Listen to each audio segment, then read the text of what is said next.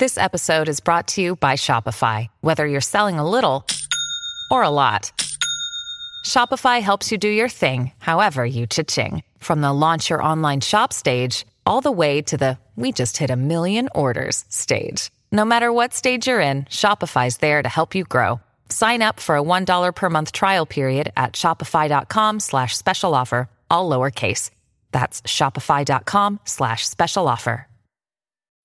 When you need mealtime inspiration, it's worth shopping Kroger, where you'll find over 30,000 mouth-watering choices that excite your inner foodie. And no matter what tasty choice you make, you'll enjoy our everyday low prices, plus extra ways to save, like digital coupons worth over $600 each week. You can also save up to $1 off per gallon at the pump with fuel points. More savings and more inspiring flavors make shopping Kroger worth it every time.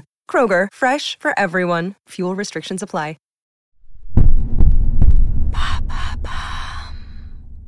Salut, c'est Madame Meuf. Aujourd'hui, j'ai envie de vous parler des célibataires, des femmes célibataires. Des femmes célibataires sans enfants.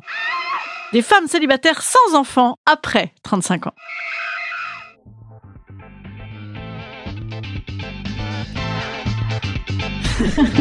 Salut, c'est Madame Meuf. Et bam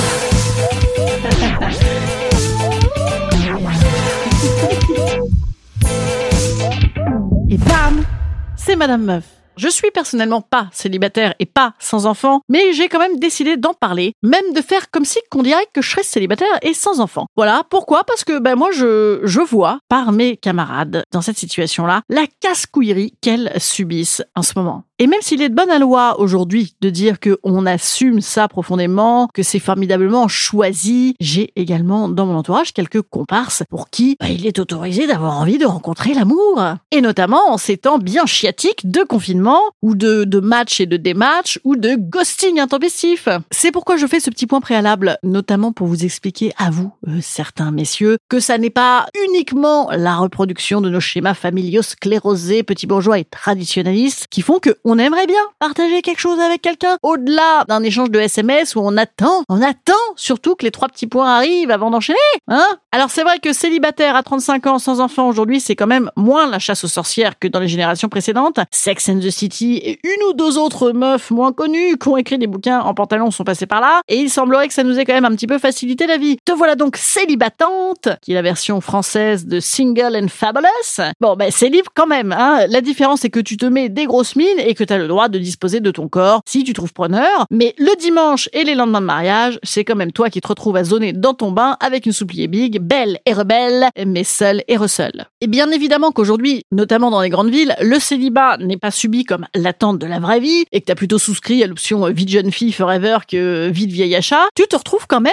facilement ébranlé à la moindre annulation de date foireux le vendredi soir. Hein la solitude, l'ennui ou juste la crainte de la solitude et l'ennui te font perdre en fait tout repère de tes vrais désirs. Euh, Tu te retrouves avec un condensé multipuissant de toutes les angoisses du dimanche soir en goutte à goutte. L'angoisse de clamser seul bouffé par ses chats sans que personne s'en rende compte étant évidemment la plus répandue. Et oui, parce qu'en les plus gros dégâts du célibat sont ceux que tu t'imposes à toi-même. Généralement, après 20 ans de relation dont il semble apparemment pas rester grand chose au fond de ton lit actuel, ton estime de toi, elle est un peu dans les orties. Qu'il s'agisse d'échecs répétés ou alors d'une grande histoire euh, haute boudinisée ou de temps perdu avec des cons, au mieux, tu es sous Xanax, qui rappelons-nous fait grossir et baisser la libido, au pire, sous l'emprise de ton propre jugement. Et c'est là que bam, tu as la joie d'avoir le soutien chaleureux et diffus du du jugement des autres. Et donc les deux jugements, le tien, celui des autres, se payent comme ça une petite valse à mille temps, hein, intarissable et inlassable. Sachant que le pire du pire, ça n'est pas encore non plus le regard des autres, mais bien sûr l'angoisse de devoir renoncer à ton idéal insatisfait. Angoisse elle-même exacerbée au quotidien par les niaisous qui peuplent le monde et te placardent en pleine figure et en permanence leurs projets à deux, leurs selfies à deux, leurs Instagram à deux, leurs séries télé du moment à deux, leur confinement à deux. Ouais, non,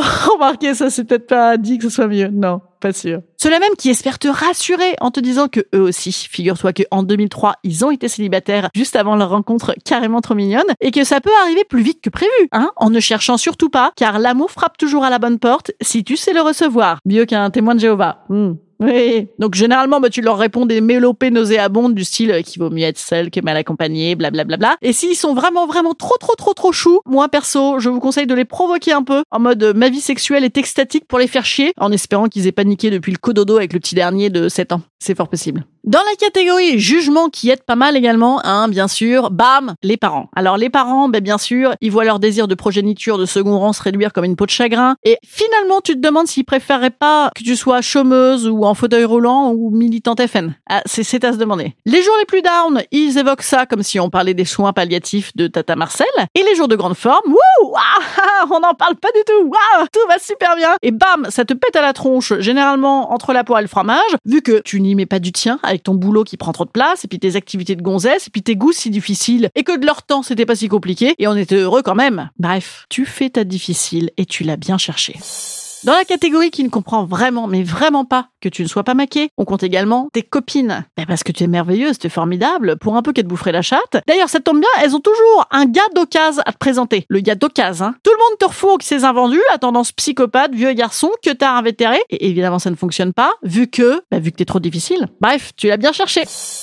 Et enfin, évidemment, il y a une foule de mecs, une foule entière, qui ne comprennent, mais vraiment, vraiment pas pourquoi t'es pas maquée parce que tu es tellement géniale et drôle et indépendante et sexy. Ah non, alors eux non, non non non, non mais eux non pour le coup alors là pas de méprise. Tu es génial, mais euh, quand même eux ils peuvent pas se maquer avec toi là tout de suite, tu comprends parce que ben, là c'est pas le moment, leur boulot, leur ex, leur projet là, oulala ou leur no projet. Waouh, c'est trop, c'est trop. Mais t'es top. Ah, mais voilà peut-être le début du bout du nœud. C'est que les mecs. Hein, il y en a tout de même pas mal qui n'en ont rien à foutre de ne pas se maquer. Hein? Que dis-je? C'est-à-dire qu'en fait, ils ne veulent pas du tout, du tout se maquer avant d'avoir procédé à un benchmark garanti et international. Et avec l'offre surabondante de Nana en demande, plus la relève qui pousse derrière, sans avoir besoin de trop trop pousser d'ailleurs hein, pour s'affirmer, les dés sont complètement pipés.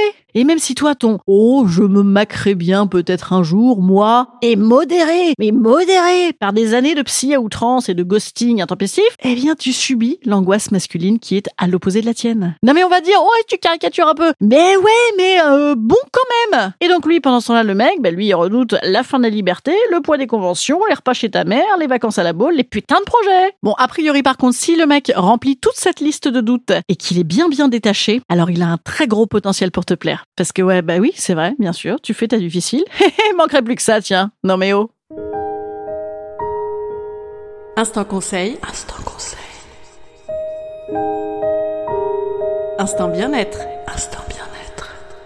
Je vous conseille le détachement. Absolument. Ah ben le détachement. Moi, on n'arrête pas de me dire ça. Euh, détache-toi, détache-toi, détache-toi. Bon, alors c'est pas encore euh, tout à fait euh, effectif en ce qui me concerne, mais effectivement, je pense que c'est la meilleure chose. Hein. Savoir ce qu'on cherche, avec qui, et ne pas se laisser inonder comme ça de ses propres peurs et jugements. Et les chats ne mangent pas les gens en fait, hein, de toute façon. Puis prenez pas de chat, de toute façon, c'est relou. Bouffez par votre vibro, sinon.